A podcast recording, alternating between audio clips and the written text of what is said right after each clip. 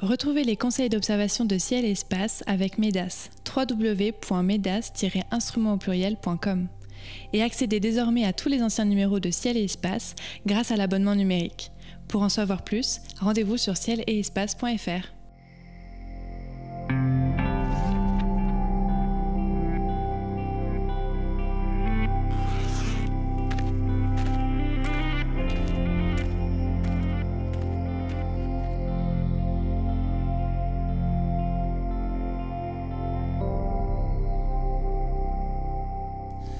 Bonjour à tous et merci d'être à l'écoute des éphémérides radio de Ciel et Espace. Comme chaque mois, conseils d'observation, coup de cœur, conseils photo et récits astro seront au programme de cette émission.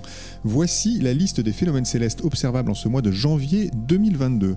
Les étoiles filantes quadrantides atteignent leur maximum le 3, la Lune en croissant passe sous Jupiter le 5, Mercure est à son élongation maximale le 7, la lumière zodiacale réapparaît à partir du 20 et la Lune est proche de Mars le 29. Pour commenter ces événements, je serai accompagné comme chaque mois de Cyril Birnbaum et exceptionnellement de Philippe Enarjos qui fait son grand retour sur notre antenne. Bonjour Philippe. Bonjour. Cyril nous dévoilera sa chronique photo dans une vingtaine de minutes et Philippe nous réserve une petite surprise en début d'émission. Bonjour messieurs. Bonjour. Bonjour. Alors Philippe, oui, vous remplacez aujourd'hui euh, exceptionnellement pour ce mois de janvier 2022 Sébastien Fontaine qu'on salue, à qui on transmet toutes nos amitiés, qui a eu un petit accident de piano. Euh, oui, on pourrait mettre euh, la sonate au clair de lune, un générique de fin peut-être à son intention. Je suis sûr qu'il appréciera ça. En tout cas, on lui souhaite un bon rétablissement, Sébastien. Et puis, on espère évidemment se retrouver tous le mois prochain. Alors, Philippe, donc pour ce remplacement au pied levé, évidemment, vous n'allez pas faire une, une chronique sur l'histoire de l'astronomie à laquelle nous avait habitué Sébastien, mais on s'est dit que ce serait peut-être l'occasion de parler d'un de phénomènes célestes dont on parle peu. Euh, en général, on parle assez peu d'étoiles et vous, vous avez quelque chose à nous dire à propos de Sirius. Ben oui, parce que Sirius, vous le savez tous, c'est l'étoile euh, la plus brillante du ciel. Euh, tous hémisphères confondus, euh, magnitude moins 1,44 si mes souvenirs sont exacts, euh, donc impossible de la rater. Pour nous euh, qui sommes dans les hautes latitudes ou des moyennes latitudes boréales, ça veut dire qu'elle culmine au-dessus de l'horizon sud, mais qu'elle reste assez basse. Et Sirius, ben, en dehors de ce phare énorme qui scintille, qui envoie des éclairs comme ça au ras de l'horizon, il y a quand même une chose à tenter, c'est de voir sa compagne, puisqu'elle n'est pas seule, cette étoile. C'est une étoile qui fait à peu près deux fois la, masse du Soleil, qui est très brillante, mais elle est accompagnée d'une naine blanche. Et c'est la naine blanche la plus proche de la Terre. Donc moi, je vous avoue que pendant des années, que dis-je, pendant des décennies, j'ai essayé de regarder comme ça avec mes petits télescopes. Je n'ai rien vu. Et pour cause, Sirius B, elle, a une, elle tourne autour de, Sirius A, donc l'étoile principale, en 50 ans et demi, et euh, sur une orbite très elliptique. Et donc, euh, pendant des années, elle s'est retrouvée quand même euh, assez proche, donc c'était difficile de la discerner, surtout que la difficulté principale, c'est justement Sirius A qui brille énormément et qui euh, fait en fait de la pollution lumineuse dans tout le champ quand vous l'observez au télescope. Donc ça vous masque cette étoile, cette naine blanche, qui est de magnitude 8,5 Autrement dit, c'est comme Titan autour de Saturne. C'est euh, visible dans une petite lunette, sauf que vous avez cet énorme phare à côté. Donc, comment faire? Il faut, il faut vieillir un peu, si j'ai bien suivi votre, votre idée. Du... Mais non, il faut surtout... Euh, il faut surtout alors, j'ai trouvé un truc, c'est pour ça que je voulais vous en parler, pour aider au, repérage de Sirius B, qui est très faible, évidemment, par rapport à, à Sirius A. J'ai remarqué que Rigel, qui est une étoile, la deuxième étoile la plus brillante de la constellation d'Orion, qui est pas très loin du Grand Chien, donc de, Sirius, est aussi accompagnée par une autre étoile euh, plus faible. Rigel, c'est magnitude 0,3 et euh, l'étoile qui l'accompagne, c'est 6,7 presque limite de, la visibilité à l'œil nu. Alors vous voyez bien que la différence entre les deux de, magnitude est moins grande qu'entre Sirius A et Sirius B, euh, mais du coup c'est plus facile. Et par chance, actuellement, euh, dans cette année 2022 euh, qui commence, l'écart entre Rigel et sa petite compagne, 9 secondes d'arc, est à peu près le même que celui qu'il y a entre Sirius A et Sirius B. Pourquoi je vous dis ça? Parce que quand vous allez observer avec un télescope de, je ne sais pas, 150 mm par exemple, euh, euh, Rigel, et que vous allez voir les, deux étoiles, vous allez les séparer avec un grossissement de 200 ou 300 fois sans aucun problème. Vous allez bien les discerner. Euh, Rigel brille pas assez pour éteindre l'autre, l'autre brille un peu plus, donc on la voit bien.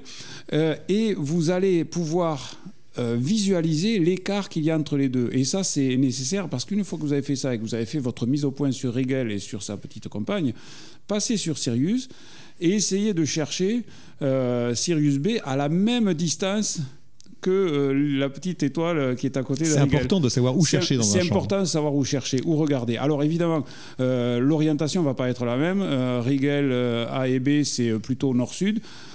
Sirius A et B, c'est plutôt vers le, le nord-ouest. Donc, si vous regardez dans un champ inversé de télescope, ça va être en gros, quand c'est au méridien, plutôt à droite et légèrement en dessous. Voilà, c'est là qu'il faut regarder. je sais que c'est pas très précis tout ça, mais ça vous donne une indication. Vous savez où chercher, vous savez quel écart chercher. Et c'est pas la peine, par exemple, de chercher Sirius B dans le premier anneau de diffraction, euh, si vous l'avez, si, si c'est pas turbulent. Elle est beaucoup plus loin que ça. Vous allez voir un halo lumineux autour de Sirius A. C'est à la limite cet anneau euh, lumineux. Et ça va être vraiment, vraiment élusif. Avec un télescope euh, voilà, entre 150 et 200 mm, on peut le voir. Et il faut que la mise au point soit bonne. Il faut aussi que le ciel soit transparent. Euh, pas trop turbulent, évidemment. La turbulence, ça va vous, gêner, ça va gommer complètement cette, étoile-là. Et euh, ben, il y a un an de ça, euh, au miracle, pour la première fois, j'ai réussi. Donc je voulais vous en faire euh, part et je voulais vous faire part de ce petit truc qui consiste à regarder Rigel et sa compagne juste avant pour pouvoir euh, savoir où chercher et comment chercher Sirius B parce que c'est important pour un astre aussi difficile à voir au télescope. Eh bien, merci beaucoup Philippe, effectivement, pour ce petit conseil. Donc ça, peut donner quand même l'opportunité d'observer une naine blanche. Il faut rappeler qu'une naine blanche, c'est la, masse du Soleil dans la taille de la Terre. C'est un astre assez exceptionnel. Ben, c'est ça. C'est le, le Soleil, une fois qu'il il aura fini sa, vie sur la séquence principale, qu'il aura relâché euh, toute son atmosphère, toutes ses couches autour, il restera que son cœur, qui est de l'ordre de, c'est quoi, c'est 30-40 km de, diamètre. Donc vous voyez, là c'est à c'est à 6 années-lumière euh, et demi à peu près euh, Sirius, c'est ça? Oui, c'est exactement ça, 6,7 années-lumière. Euh, et donc c'est la plus proche naine blanche, c'est le plus proche cadavre stellaire visible depuis la Terre. Donc c'est un astre qui a dû être découvert vers la fin du 19e siècle, la deuxième moitié du 19e siècle? C'est pas la première naine blanche qui a été vue, je crois que c'était une autre qui se trouvait dans l'Éridan, euh, pas très loin. Mais celle-là, elle avait un avantage, c'est qu'elle était à la même distance que Sirius A, qu'on connaissait très bien. Et là, il y avait un mystère, parce qu'on voyait un astre comme ça, euh, dont la température était énorme, au plus de 10 000 degrés. Euh, et qui brillait pas du tout. Donc on en a déduit sa petite masse. Et, euh, là, on a euh, ben, à la fois une, observation difficile qui est un peu challenging, comme on dit, pour, les observateurs, et en même temps qui nous renvoie aux découvertes astronomiques des siècles passés. Alors voilà, tentez l'observation et puis si vous avez réussi, ben envoyez-nous un petit mail pour nous dire mais c'était super, le conseil de Philippe a fonctionné. Euh, nous, commençons pardon, notre première, euh, notre petite promenade mensuelle avec quelques étoiles filantes 60 à 200 par heure lorsque le radiant est au zénith. Euh, alors ce ne sera pas le cas cette année, on n'aura pas un radiant au zénith. En revanche, on peut essayer de voir quelques quadrantides ce 3 janvier, Cyril. oui, enfin oui, oui, oui, c'est vrai, c'est vrai. On peut essayer de voir. Alors la première chose, c'est quadrantrite. C'est bizarre hein, comme nom quand même. Oui. Peut-être c'est assez étrange. Peut-être hein. vous allez nous expliquer tout ça. oui, on va commencer comme ça, je crois. Parce que Perséide, on voit à peu près. Ça vient de la constellation de Persée. C'est-à-dire que le radiant, euh, toutes les étoiles filantes nous semblent venir de, euh, de Persée. Euh, Léonide, Léo, Lion, du Lion. Quadrantide, là, ça commence à être plus compliqué. Hein. Bah, c'est le quadrant. Alors vous allez me dire, euh, ah bah chouette, il est où? Il est où? Il est où? Forcément, forcément, on a envie de se dire où il est. Euh, si vous prenez une carte euh, du ciel actuelle, la classique carte tournante, où vous prenez les éphémérides de ciel-espace, bah si vous commencez à chercher, vous risquez de chercher un bon moment puisque le, le quadrant, enfin le cadran, il n'existe plus. C'était un, instrument d'observation qui ressemble plus à un rapporteur avec un fil à plomb euh, dessus pour avoir la hauteur des étoiles. Et ce quadrant, en fait, il est, euh, si vous prenez la Grande Ourse et vous prenez le Bouvier, alors ça, je ne sais pas si vous vous souvenez, c'est l'endroit où le mois dernier, il y avait la comète Léonard qui passait, euh, pas loin. Et bien juste au-dessus de ça, vous avez une sorte de quart de cercle. Euh, alors, faut pas le confondre avec euh, la couronne boréale, bien sûr. C'est bien au-dessus. C'est plutôt au-dessus du bouillet, qui s'appelle le quadrant. Donc, le quadrant, bah, c'est en fait euh, une constellation qu'il n'y a plus. Euh, depuis que au début du XXe siècle, on a regroupé les constellations pour en faire que 88. et donc la zone d'où viennent ces étoiles filantes entre le 1er et le 6 janvier, c'est donc au-dessus du Bouvier. L'ancien quadrant, parce que ces étoiles filantes donc existent depuis un bout de temps, si j'ai bien compris. Euh, oui, oui, elles existent. Elles sont issues d'une comète en fait qui avait été découverte par à la fois un Russe et un et un Américain qui s'appelle euh, Peltier et euh, qui a été découverte en 1939 et qui a une périodicité de 8000 ans en gros. Euh, voilà, donc, donc elles existent, on les voit régulièrement et, et vraiment je vous invite à les observer tout simplement parce qu'il n'y aura pas de lune. C'est-à-dire qu'on est euh, au maximum donc le 3 janvier avec une lune qui a une nouvelle lune plus un jour, donc elle ne va pas nous embêter. Ça veut dire qu'entre le 1 et le 6, si vous observez le ciel côté nord, enfin d'ailleurs en réalité un peu partout, vous avez de fortes chances de voir quelques étoiles filantes. Est-ce qu'on a une possibilité d'essayer de les photographier? C'est une question que je vous pose régulièrement parce qu'évidemment, euh, quand on pense étoiles filantes, on pense euh, tout de suite quelque chose de très spectaculaire. C'est pas toujours le cas. Peut-être que la photo nous donne un peu plus de chance? Euh, Oui, oui, bien sûr. Alors, c'est-à-dire qu'à l'œil, c'est-à-dire que si on était à à 200, donc au moment idéal, ça voudrait dire 3 euh, étoiles filantes par minute. Donc là, il y a peu de chances qu'on soit à autant. Euh, mais ça vaut le coup, de toute façon, de, regarder, de regarder les, les, les, prédictions euh, quelques jours avant sur Internet pour savoir vraiment les, les horaires de pic, s'il y en a. pour observer, bah, il suffit de prendre son pied photo, son appareil photo, de monter en sensibilité, d'ouvrir au maximum son objectif euh, d'essayer d'avoir un objectif avec le plus grand angle possible et euh, de faire une succession de photos euh, au hasard. En, ayant fait une mise au point. En ayant fait la mise au point sur l'infini, oui.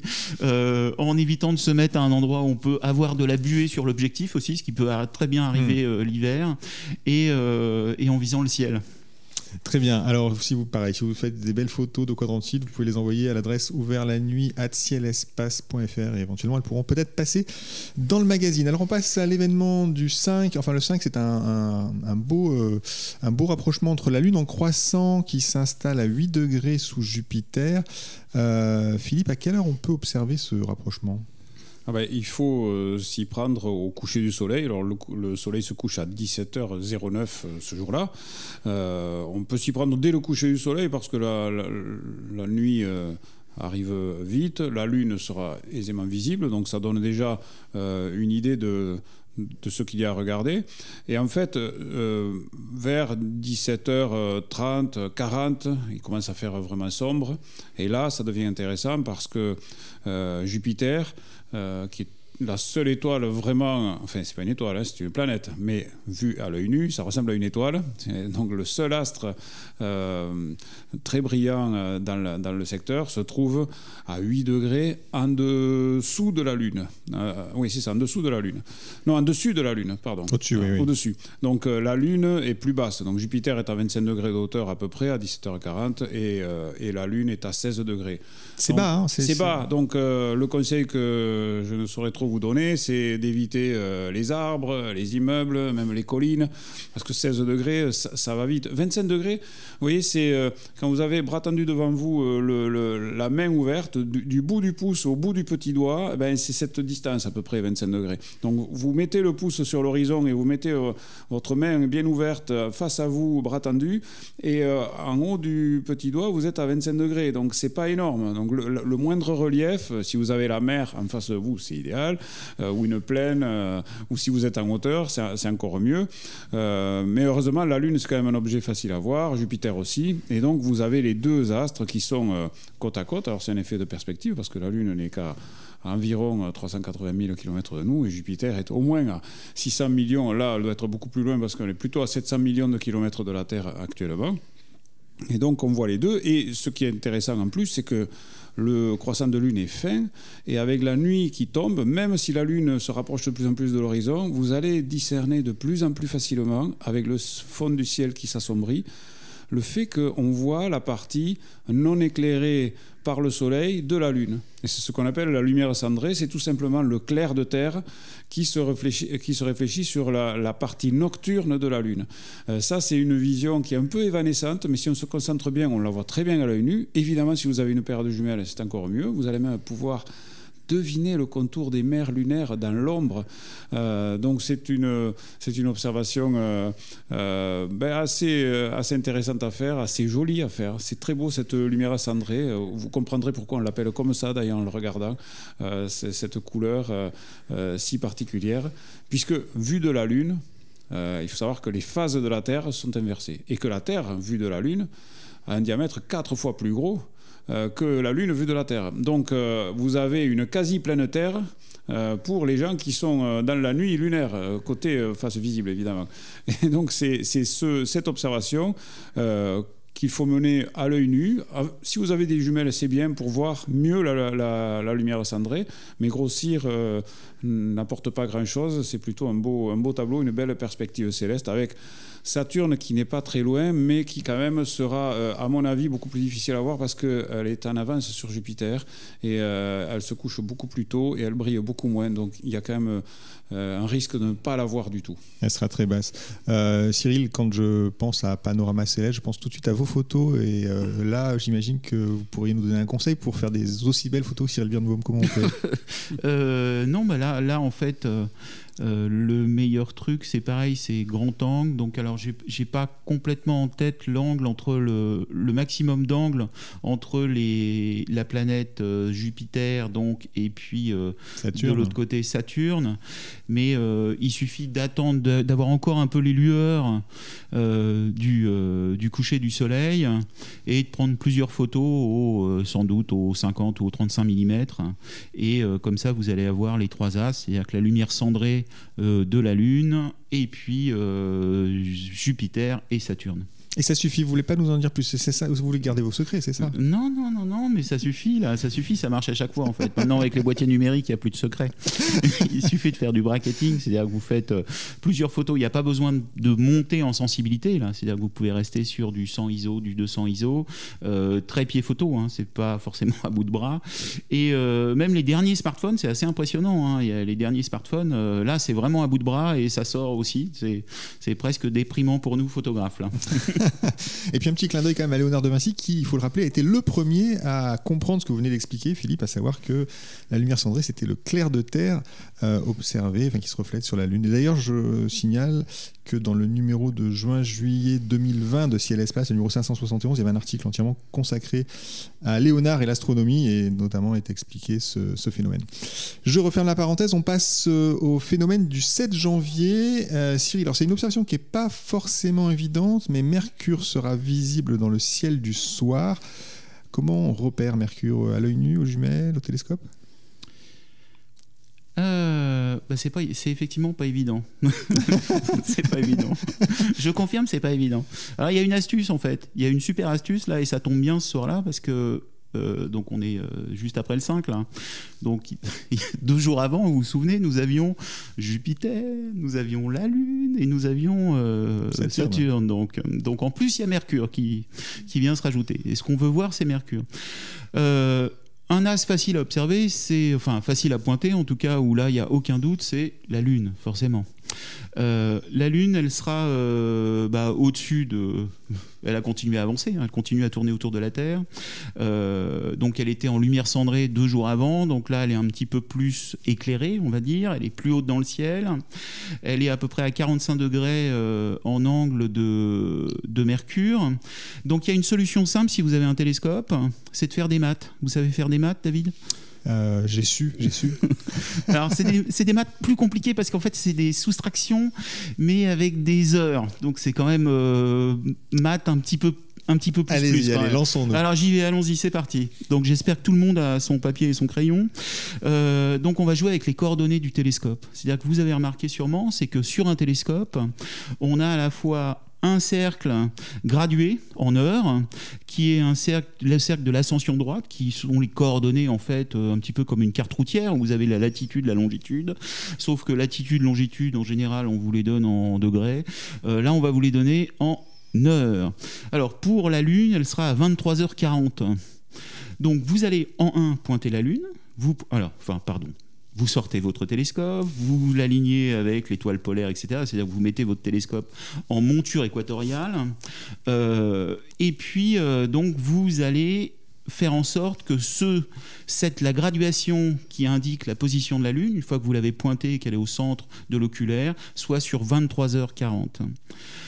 Euh, L'autre graduation, c'est-à-dire que la déclinaison, donc là, il n'y a pas de problème, c'est-à-dire qu'elle elle tourne pas, elle tourne pas, elle, elle est réglée euh, de façon pérenne. Euh, vous êtes censé voir moins 8 degrés. C'est-à-dire qu'à ce moment-là, quand vous allez pointer la Lune, quelle que soit l'heure où vous la pointez, elle est euh, toujours au même endroit dans le ciel. La Lune, à ce moment-là, à quelques minutes près, ça n'a pas d'im- d'importance. Donc 23h40, moins 8 degrés. Donc vous avez sur un cercle 23h40, sur l'autre cercle moins 8 degrés, et vous allez faire une soustraction. C'est-à-dire qu'il faut que vous alliez à 20h35, moins 19 degrés.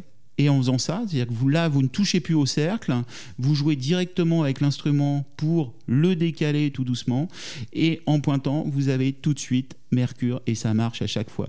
Et alors, ce qui est intéressant, c'est que au moment où vous faites ça, il peut encore faire jour. C'est ça ce qui est magique.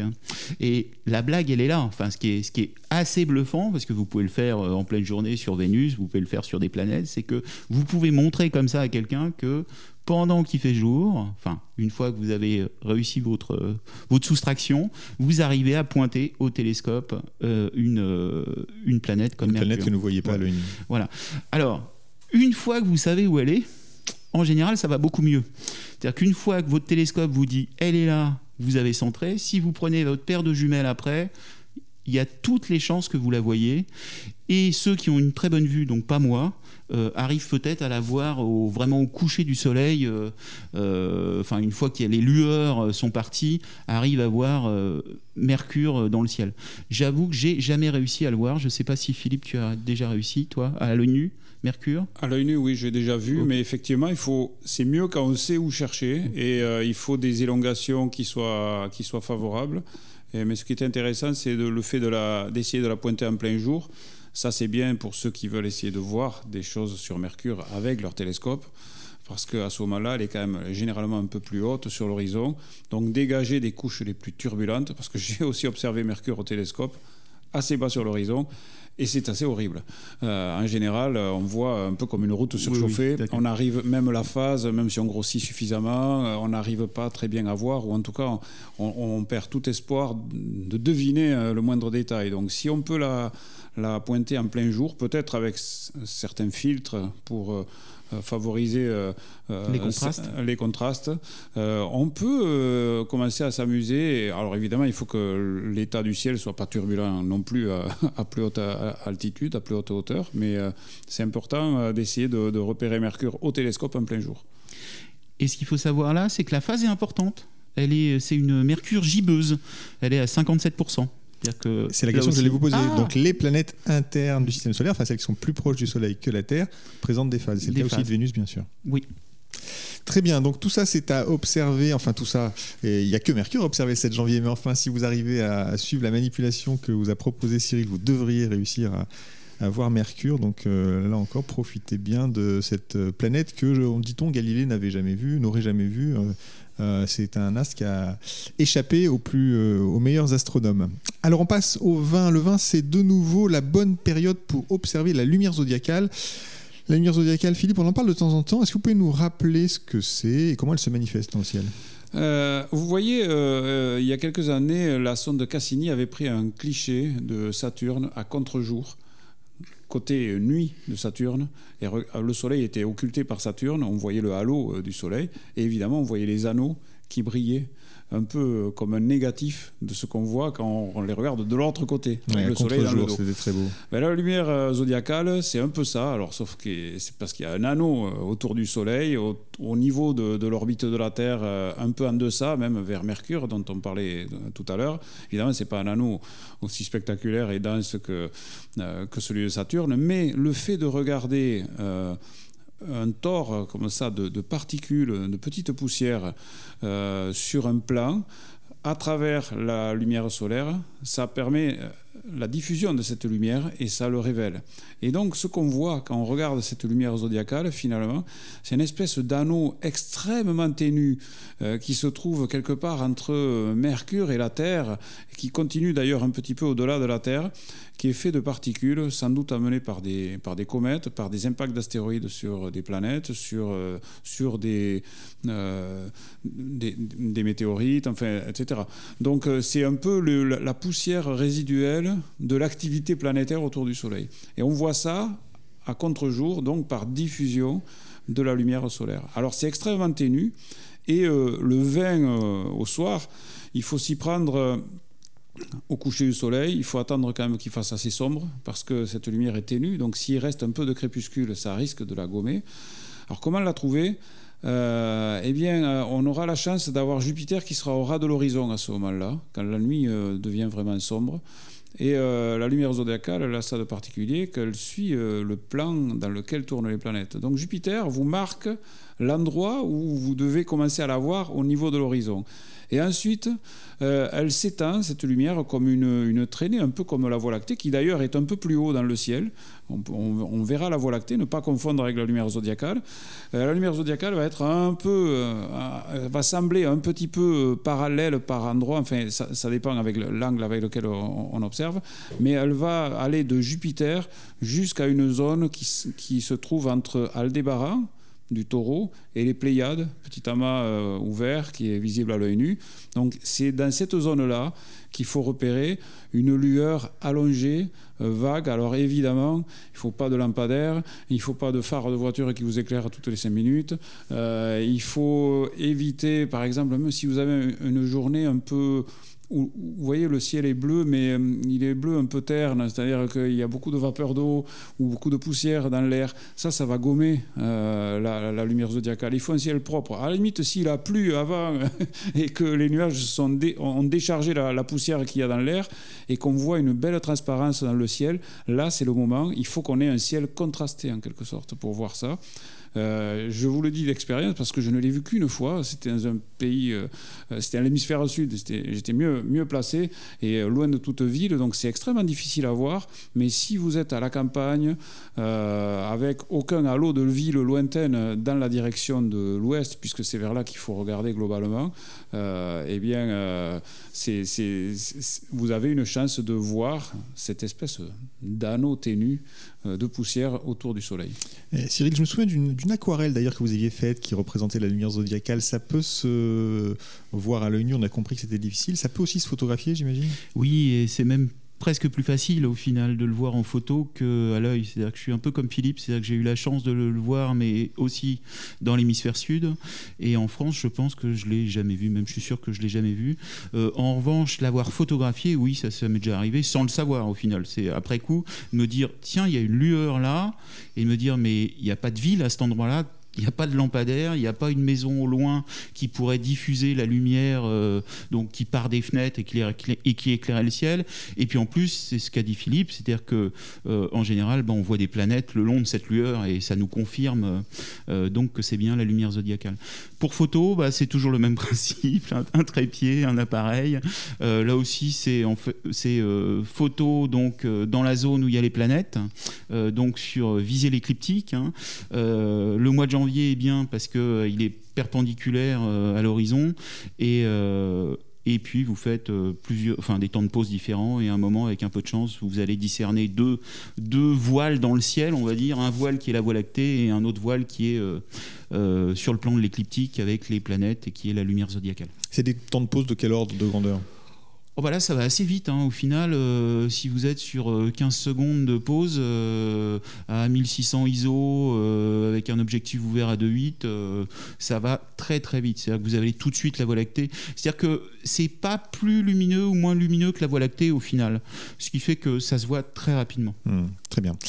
On passe au dernier événement dont on voulait parler. Le 29, Mercure est en conjonction avec Vénus et la Lune sera proche de Mars.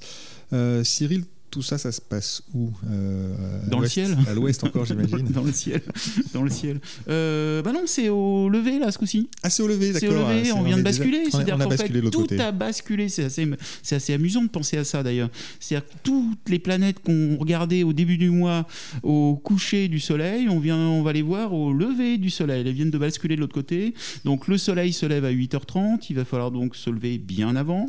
Euh, alors j'ai pas regardé si ça tombait un week-end ou pas. Je suis désolé. Euh, en tout cas, le 29 janvier, euh, il faudra regarder sur l'horizon sud-est et c'est la constellation du Sagittaire. Euh, la Lune sera une, petite phase à 12%, donc un dixième de Lune, c'est un dernier quartier. hein. Et puis il y a un bel alignement là, puisque vous allez avoir à la fois donc la Lune, le dernier quartier au plus haut, et puis à gauche il y aura un petit point qui est Mars, un petit point orangé, très faible au final. hein. Forcément, parce qu'elle est de l'autre côté du Soleil, enfin, elle est complètement à l'opposé. là. Et puis vous aurez Vénus, donc qu'on voyait avant de l'autre côté, enfin maintenant avec nous. Et, euh, et puis sous Vénus, euh, vous verrez Mercure. Qu'on a cherché en début de mois.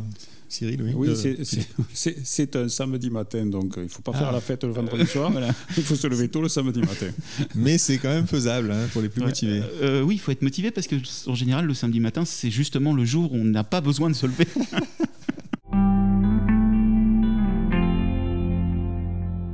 C'est désormais l'heure de la chronique photo. Comme chaque mois, Cyril, vous nous livrez vos précieux conseils pour réussir en beau cliché. Vous en avez déjà donné quelques-uns, mais celui euh, spécifique à ce mois-ci, ce sera, ce sera. Eh ben, ce sera la mise en station. On a parlé monture tout à l'heure avec les cercles de déclinaison et les cercles d'ascension droite. Donc là, c'est une astuce pour faire correctement une mise, en station.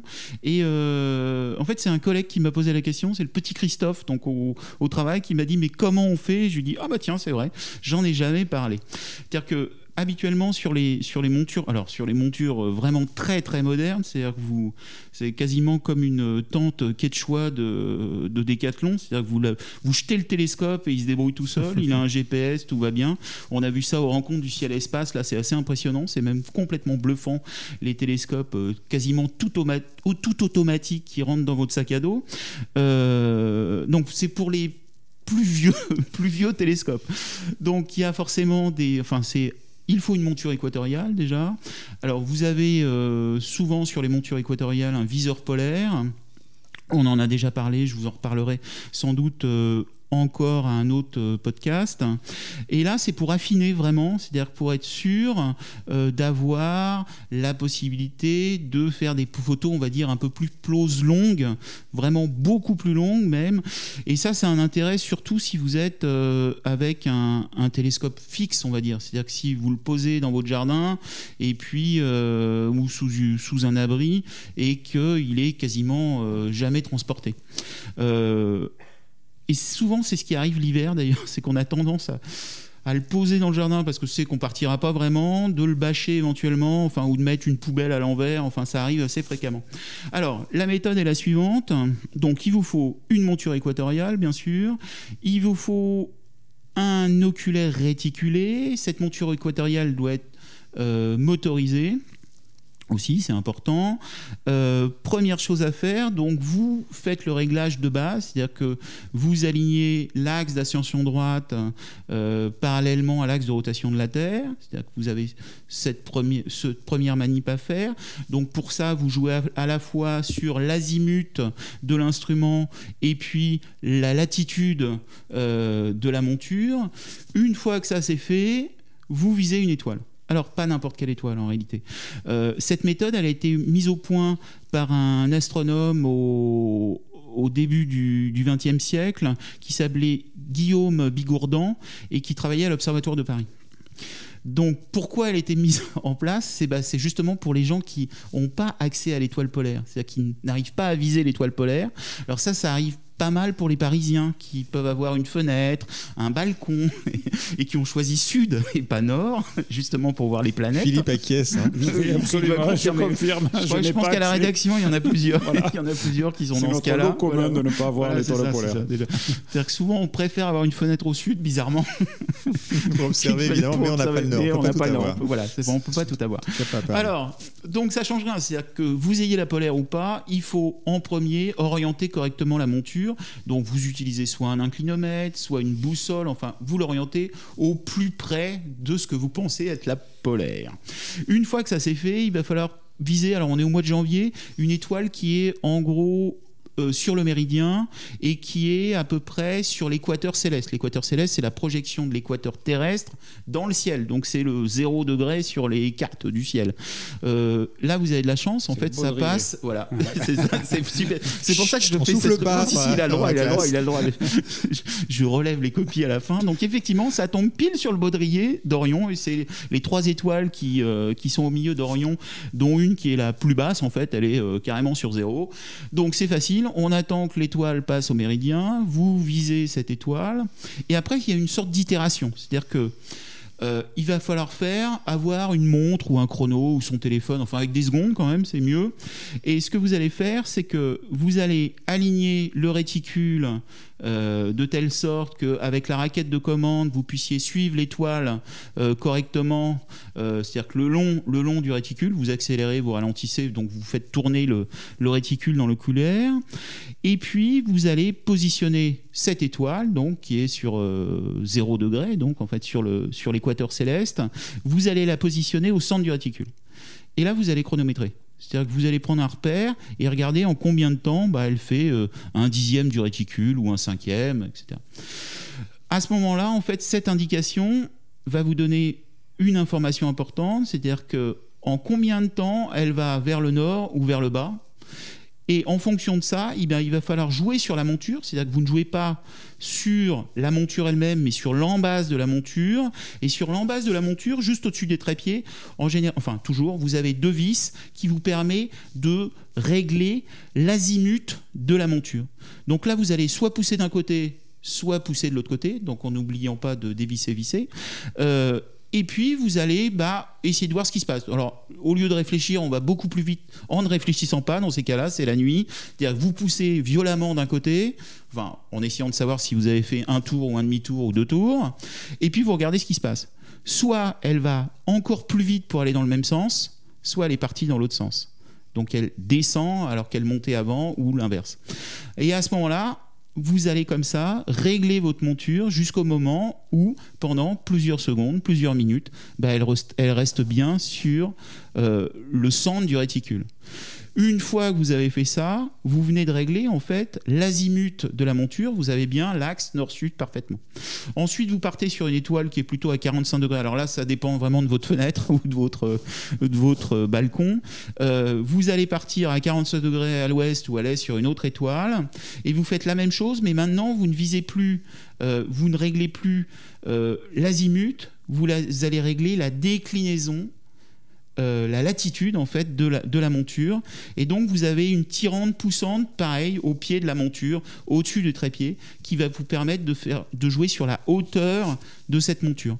Euh, et à ce moment-là bah, en faisant de la même façon à un moment l'étoile ne bouge plus et vous êtes tranquille votre monture est bien bloquée Et vous pouvez aller vous coucher parce que vous êtes épuisé. oui, oui, mais d'où l'intérêt de la poubelle ou du sac, c'est-à-dire qu'une fois que c'est fait, c'est fait, et euh, vous calfeutrez votre monture, il n'y a aucun risque. Et pour toutes les nuits suivantes, vous êtes peinard. Vous êtes peinard pour les nuits tant que quelqu'un n'a pas donné un coup de latte sur le, le trépied, ce qui arrive aussi. Très bien, donc c'est la méthode de Bigourdan. C'est donc une façon de mettre en station quand vous n'avez pas accès à l'étoile polaire. Nous approchons de la fin de cette émission. Cyril Philippe, c'est le moment de dévoiler votre coup de cœur, un astre, un livre, une exposition, une mission spatiale, un festival, un astronome. Tout est possible dès lors qu'il s'agit d'astronomie. Euh, Cyril, à vous l'honneur. Directement, tout de Allez, suite, je renchaîne. Ah bah, super, bravo. Alors, je sais pas si vous vous souvenez, mais euh, j'avais un petit peu menti euh, au podcast de décembre en annonçant que qui avait une photo à faire euh, fabuleuse qui était euh, au moment de l'éclipse de soleil qui allait Et- avoir lieu en Antarctique. Et on n'a pas vu, ouais. Euh, On n'a pas vu les vous- pingouins. Vous, non plus. Non. et et j'avais annoncé que la seule photo à faire, c'était celle avec les pingouins. Donc des pingouins avec sûrement des lunettes à éclipse en train de regarder, enfin des manchots d'ailleurs, des, Des manchots, oui, plutôt, Mm. des manchots en train de regarder l'éclipse. Donc je l'ai pas faite non plus, j'ai pas pu y aller. Je sais plus trop pourquoi. J'avais dû- avoir autre chose ce jour-là, le 4 décembre. Les courses à faire. Euh, voilà, un autre truc à faire. Voilà.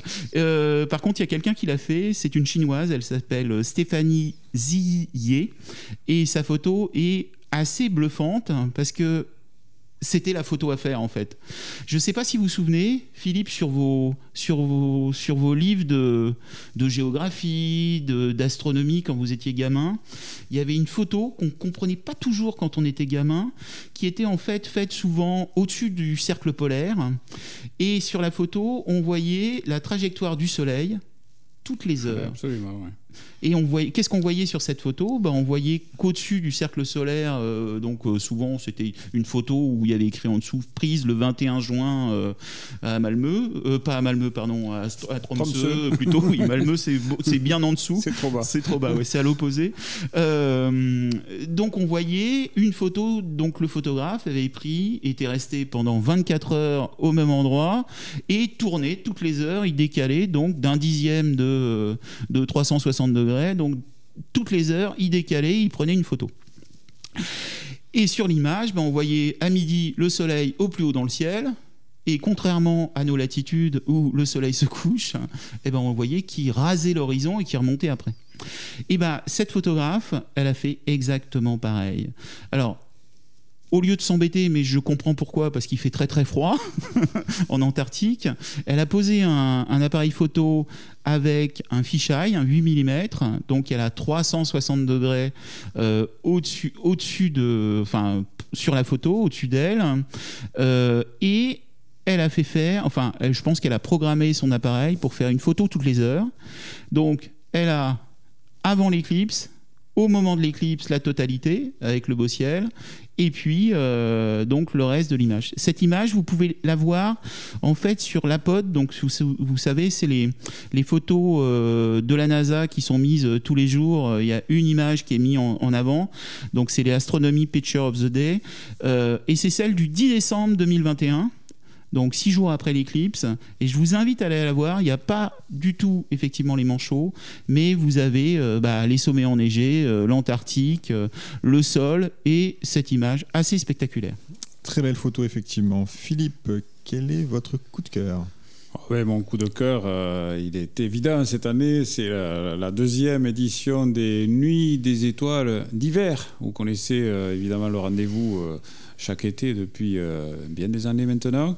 Euh, eh bien, c'est la deuxième édition. Euh, la première, c'était l'an dernier, organisée par l'AFA, l'Association française d'astronomie. C'est du 22 au 29 janvier. La deuxième édition des, des nuits d'hiver, c'est Oui, ça parce, que, les nuits d'été. on a décidé que ça suffisait pas d'observer l'été, il fallait aussi observer l'hiver parce que le ciel est magnifique. Ben oui, mais en fait, on observe l'été parce qu'il fait beau et qu'on n'a pas froid. Mais euh, le ciel, c'est l'hiver qu'il faut l'observer. Il fait nuit très tôt, la nuit dure très longtemps, et euh, le ciel d'hiver est rempli de merveilles. D'ailleurs, on a un article dans le, le numéro euh, actuellement en, en vente de, de, de Ciel Espace qui vous invite à aller faire un petit peu le tour. Alors, il y a un peu de tout. Il y a les, euh, les Pléiades, euh, il y a la planète Uranus qu'on délaisse beaucoup parce qu'elle est loin, elle semble sombre, petite, mais on peut quand même s'amuser à, à voir au moins, ne serait-ce que sa couleur au télescope. C'est fabuleux. C'est rare de voir des astres colorés.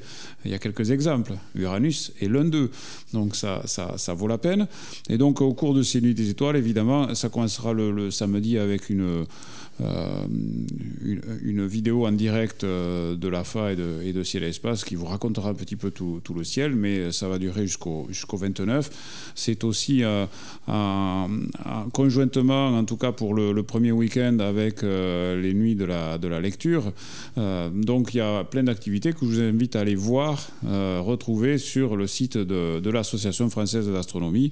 Et j'ajoute petite touche personnelle parce que ça fait longtemps que j'essaie d'observer des petites occultations euh, d'étoiles comme ça par des, astéroïdes. Tout le sud de la France, l'extrême sud de la France, sera crédité de l'extinction d'une étoile de magnitude 8,5. Bon, c'est facile quand on a un télescope, hein, c'est une étoile assez brillante qui, est assez facile à trouver près des étoiles brillantes de la constellation du Gémeaux, euh, par euh, un astéroïde assez lointain qui s'appelle Pérega. Et cet astéroïde est à magnitude 11,2. Il va passer devant cette étoile pour une bande. c'est comme les éclipses au total de Soleil. Vous savez, il y a une, bande qui se projette sur la, sur la Terre. il faut y être, sauf qu'on ne sait pas exactement où elle va être. Donc, il faut sortir son télescope. Si vous êtes de quelque part entre, entre Bayonne et Nice et tout le pourtour méditerranéen, observez. C'est le 26 au soir. Enfin, à la nuit du 26 au 27. Euh, ça, c'est, vers 1h du matin. Il faut, essayer de retrouver l'éphéméride euh, quelque part. Et cette étoile est censée disparaître pendant 19 secondes. Alors évidemment, si vous êtes sur le bord de l'éclipse, ça va peut durer que une ou deux secondes, mais ce sera une information euh, quant à la forme de, de l'astéroïde et puis aussi à sa position exacte. Mais je trouve ça euh, poétique et marrant d'essayer de voir une étoile comme ça disparaître pendant 19 secondes comme par magie. Voilà. Très bien, donc ce sera en plein pendant les nuits des étoiles d'hiver qui se dérouleront, je le rappelle, du 22 au 29 janvier. Euh, bah, écoutez, on suivra tout ça évidemment avec euh, beaucoup d'attention sur Ciel et Espace, sur le site de l'AFA. et Cyril aussi, j'imagine, s'intéressera de près aux nuits des étoiles, puis s'intéresse aux nuits toutes les nuits. oui, tout le temps. Euh, sauf maintenant parce qu'il pleut beaucoup. Sauf en ce moment parce qu'il pleut beaucoup. Ça devrait s'arranger. Très bien, merci beaucoup. Les éphémérides sont terminés. Elles s'achèvent pour ce mois-ci. Merci Cyril Birnbaum euh, d'avoir participé à cette, émission. Merci Philippe Hénarejos euh, d'avoir remplacé Sébastien au pied levé. Merci à Nicolas Franco qui a réalisé cette émission. Elle était présentée comme chaque mois par David Fossé. Nous vous donnons rendez-vous au mois de février en compagnie, je l'espère, de Sébastien qu'on salue tous et avec qui on transmet évidemment toutes nos amitiés. D'ici là, chers auditeurs, n'hésitez pas à vous abonner, à vous réabonner à Ciel et Espace. À très bientôt dans les pages du magazine, sur notre site web et bien sûr à l'écoute de nos podcasts.